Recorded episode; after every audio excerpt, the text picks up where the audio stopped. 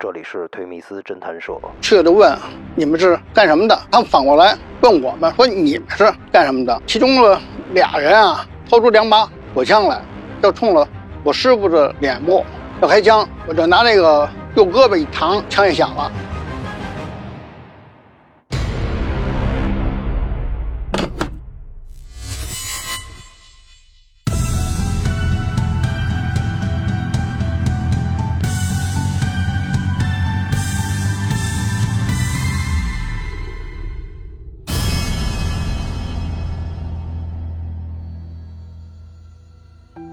我姓张，就叫张警官吧。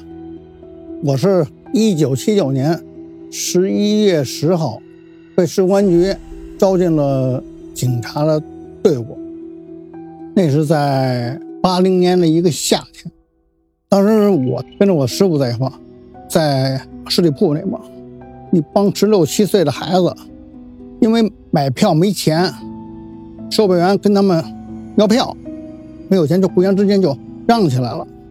后来这帮孩子啊，往那售票台上开了一把自制的喷火药那种弹丸那种枪，售票员就报案了。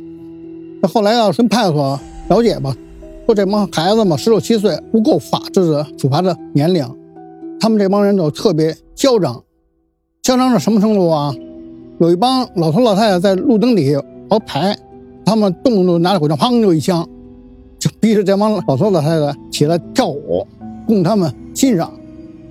为了抓获这帮人吧，我们先后在十里铺转悠了两三天，看见这么四五个孩子，跟那个售票员反映的情况比较吻合，去了就问：“你们是干什么的？”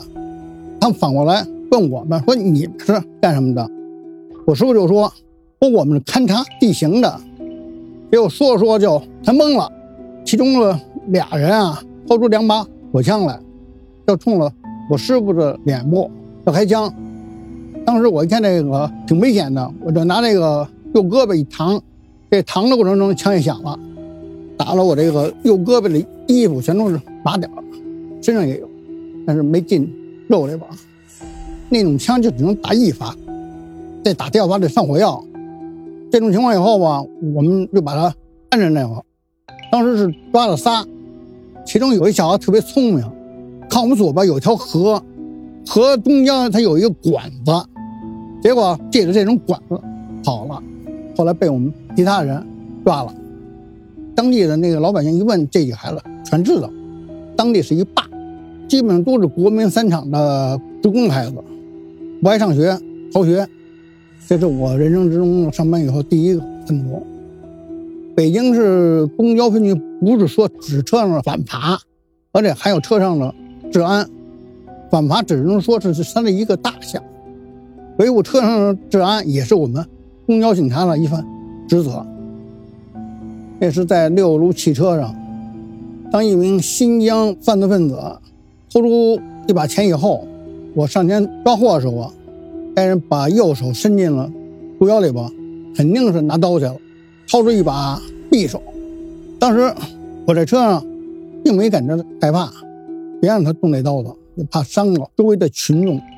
因为当时周围的群众把我们俩围成一圈，我就拿出铐子，证明我的身份，我是警察，别动。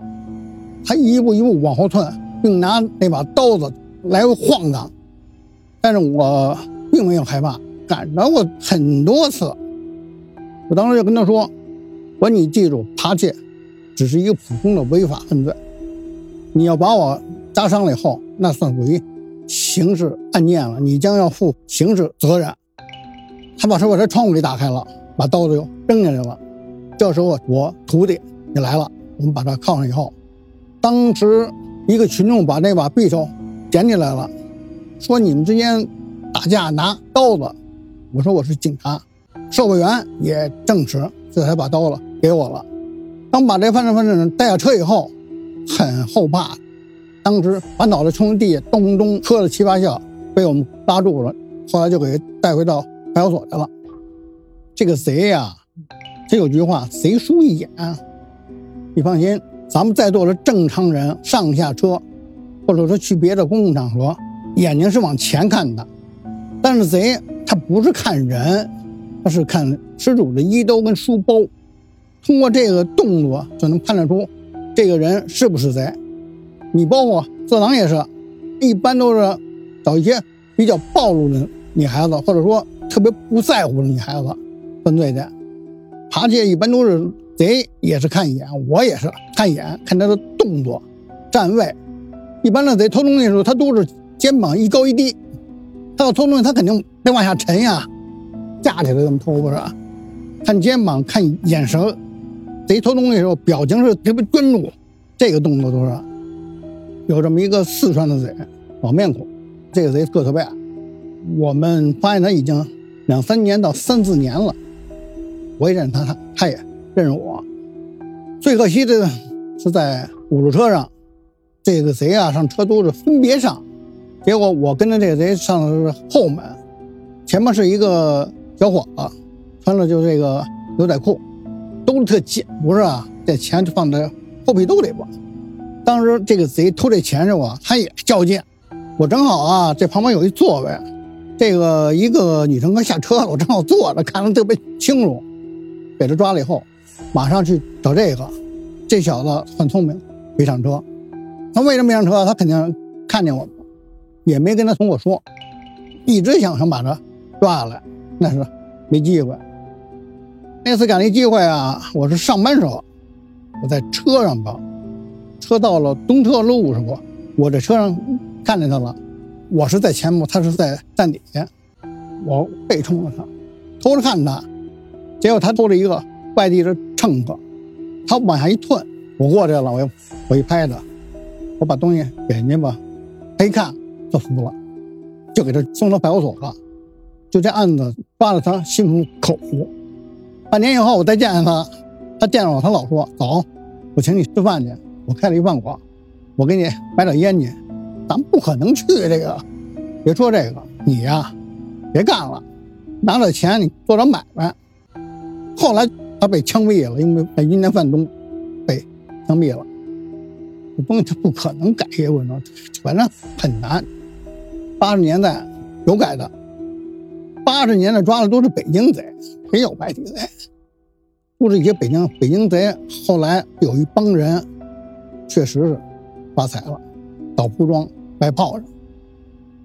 他们那会有一号称是“一战三，一战七”，就是一战我偷三个钱包，七个钱包都有过前科，都进去过。这帮人有一部分人枪毙了，一少部分人发财了，一少部分人就是吸毒什么死了。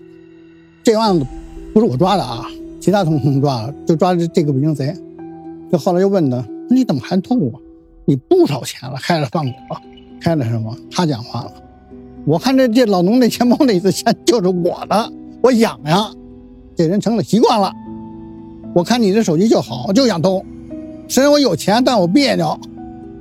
案值特别大的就是北京到唐山的，有一乘客反映说这帮人老坐北京到唐山的汽车。当时我们那个队长带着我们去了。经过几天的跟踪吧，发现这是一帮河南的党县的一帮团伙。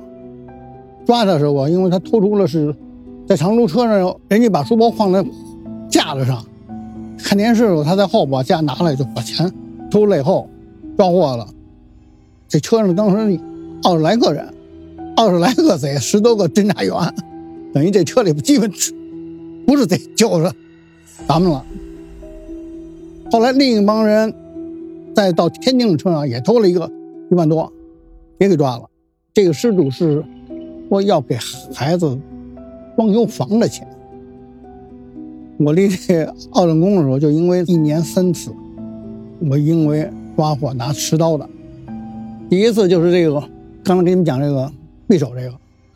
第二次是在长安街，发现四个，等于下车以后。从一个男乘客的西服里怀里偷了可能两千千多块钱，后来我们就抓了。这帮并没有上去炸，都把刀给扔地下了，哗啦哗啦扔了。我曾经就是跟他们讲过讲过一句话：当我回家累了一天的时候，我看见我的孩子的时候，我不愿意管他，不愿意报的。